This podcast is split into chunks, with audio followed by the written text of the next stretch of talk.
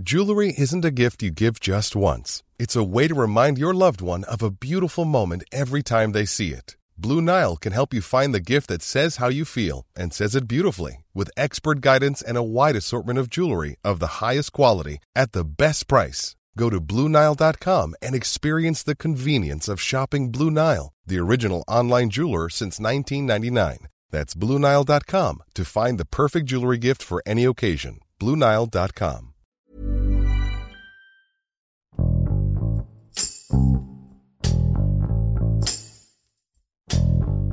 Después de ser atendidas en un hospital privado en Durango, hasta el momento 33 mujeres han sido diagnosticadas con un cuadro de meningitis aséptica, padecimiento que ha alertado al sistema de salud y que ya cobró la vida de pacientes. De acuerdo con las investigaciones, todas las sospechas apuntan a un posible riesgo del uso de un medicamento utilizado para anestesia local, debido a que quienes se han visto afectadas por esta enfermedad tienen un factor en común, haberse sometido a una práctica quirúrgica ginecológica en un hospital privado. Erika Uribe, jefa de información de El Sol de Durango, menciona qué aspectos detonaron el aumento de casos de meningitis en el estado y cuáles son las acciones que están tomando en las instituciones públicas y privadas ante esta crisis de salud. Yo soy Hiroshi Takahashi y esto es Profundo.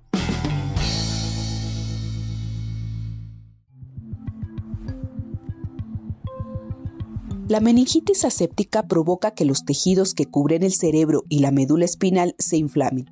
La infección por meningitis aséptica es causada por procesos no infecciosos. Esta puede estar relacionada con fármacos, hongos u organismos.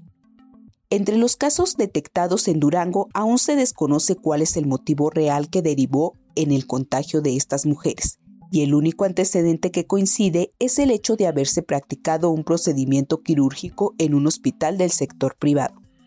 A la fecha, la Secretaría de Salud de Durango ha confirmado 26 casos de mujeres en edad reproductiva, todas ellas parieron en hospitales privados entre los meses de mayo y octubre, además de presentar dolor de cabeza intenso que no cesa ni con analgésicos.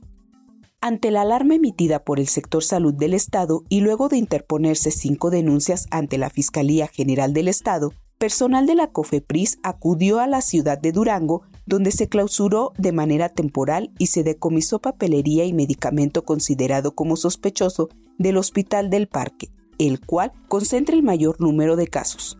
Dos días después, personal de la COPRISED acudió a las instalaciones del Hospital Santé para clausurar dos quirófanos tras encontrar dos casos relacionados con la meningitis aséptica, por lo que una vez que tuvieron conocimiento del creciente número de casos, la Secretaría de Salud estableció la suspensión de intervenciones quirúrgicas que requieran anestesia por bloqueo en hospitales privados. Toda aquella paciente que hubiese sido atendida en este periodo y que presente dichos síntomas debe acudir de inmediato a revisión al Hospital General 450 o al materno infantil, además de prohibir el uso de anestésicos como ropivacaína 2 miligramos y ropivacaína 7.5 miligramos. Asimismo, el gobierno del estado de Durango instaló un módulo de atención a familiares de pacientes que presenten meningitis aséptica en el Hospital General 450, en donde se les brinda orientación sobre el tema y se les apoya de manera psicológica. Asimismo, Recientemente se anunció que se apoyaría a los familiares de pacientes fallecidas con recursos para el funeral. Sin embargo, estos advierten que no se ha recibido tal apoyo y tampoco se han comunicado con ellos. Ahora sí ya están diciendo, inclusive que están ayudando con los gastos funerales y no sé qué, cuando ni siquiera una llamada me han dado. ¿A ustedes no los apoyaron en nada? A mí ni siquiera ni una llamada me han dado.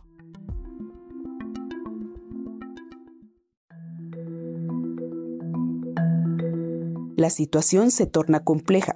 Sin embargo, las autoridades se han mostrado herméticas ante el asunto, y son pocos los detalles que se han tenido al respecto. No obstante, el presidente de los hospitales privados, el doctor Carlos Ma, informó que ya existen repercusiones hacia el gremio por esta situación, pues el número de atención de partos ha disminuido hasta en un 50% en hospitales privados. Por su parte, la secretaria de Salud, Iracema Condo Padilla, informó que la COFEPRIS ya analiza el medicamento sospechoso de ser causante de esta enfermedad y están a la espera de los resultados. Al detectarse los primeros casos de meningitis aséptica provenientes de hospitales privados en la entidad, En la Secretaría de Salud hemos desplegado acciones de atención, investigación, contención y vigilancia de esta enfermedad y contamos con el apoyo y la colaboración de autoridades federales como la COFEPRIS y la Dirección General de Epidemiología para realizar las investigaciones correspondientes que nos llevarán a la causa de este padecimiento. Posteriormente, personal de la Comisión Federal de Protección contra Riesgos Sanitarios, COFEPRIS, acudió al hospital donde se realizaron la mayoría de los procedimientos y algunos otros hospitales, donde incautó varios lotes de diferentes medicamentos para continuar con el estudio. Por lo pronto, todas las pacientes se encuentran concentradas en un área especial de terapia intermedia en el Hospital 450 y Materno Infantil, donde se les monitorea y realizan estudios para descubrir la causa. Asimismo, dio a conocer que la meningitis aséptica no es contagiosa, sino que por ahora solo se presenta en pacientes con las características antes mencionadas. De ahí que se presuma puede tratarse del medicamento suministrado. Una de las primeras acciones fue establecer un comité de especialistas, expertos en el área, que determinaron, a través de la COPRICET, emitir una serie de recomendaciones a las instituciones privadas. Este comité dedica sus esfuerzos las 24 horas del día para investigar el origen de estos casos y quienes desde el primer momento coincidieron en que la meningitis aséptica no es contagiosa. Como en todas las coberturas de salud, para el periodista ha sido un reto importante no solo porque se trata de un tema que se desconoce, sino porque la información que se ofrece por parte de la autoridad es mínima, sin oportunidad de realizar entrevistas con los especialistas para despejar las dudas. Esto seguramente porque ellos también desconocen lo que se está enfrentando. Por su parte, los familiares han sido una importante fuente de información, ya que ante el enojo e impotencia han comenzado a hablar para dar a conocer su historia y que ésta llegue a las últimas consecuencias. A una semana de informarse públicamente sobre estos casos, el panorama es incierto, pues como señaló Juan Antonio, el esposo de Armida, la primera mujer fallecida por esta causa, ni los médicos que las atienden saben a lo que se están enfrentando, e incluso desconocen si se trata realmente de una meningitis aséptica. El mismo director del materno infantil nos dijo que era algo que nunca en la vida habían visto, que no sabían qué era lo que tenía. Yo no sé por qué ahora están diciendo que es esto, que es el otro, que es meningitis, que si él mismo nos dijo que no sabían qué era lo que estaba pasando. Yo fui con mi esposa a una cita que le iba a atender el anestesiólogo que la tuvo en su cirugía.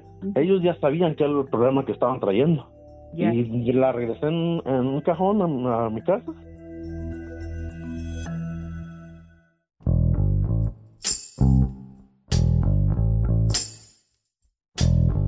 Escuchamos a Erika Uribe, desde Durango, quien nos presenta algunas declaraciones de las primeras víctimas mortales del brote de meningitis aséptica y explica qué estrategias están tomando las autoridades para tranquilizar a la población.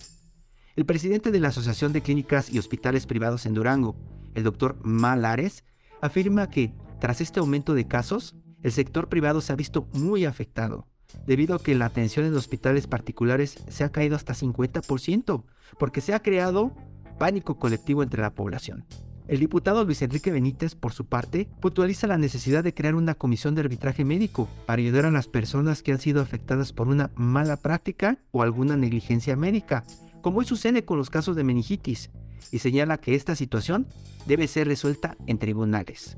Es necesario que se investigue a profundidad lo que detonó esta problemática de salud en la región, la cual ya ha sido causante de muertes.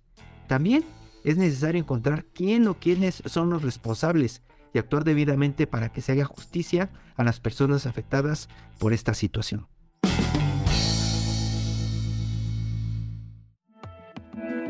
Te invitamos a suscribirte a nuestro podcast a través de las plataformas de Spotify, Apple Podcast, Google Podcast, Deezer y Amazon Music, para que no te pierdas ningún episodio. También nos puedes escribir a podcast.om.com.mx o en Twitter podcastom. Te recomendamos escuchar la guía del fin de semana, donde en cada episodio la señorita etcétera recomienda diferentes actividades para vivir experiencias inolvidables. Hasta la próxima. Esto es Profundo, un reporte a fondo de la Organización Editorial Mexicana.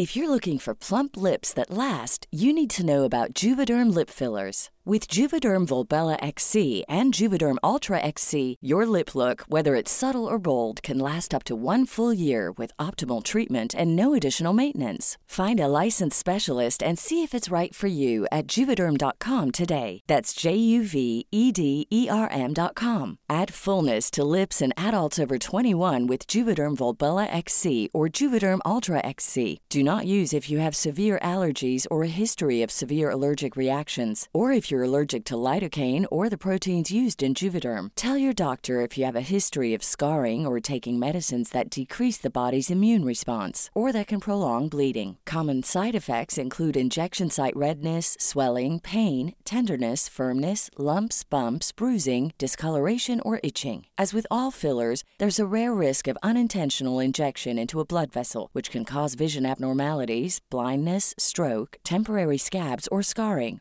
For full important safety information, visit juvederm.com.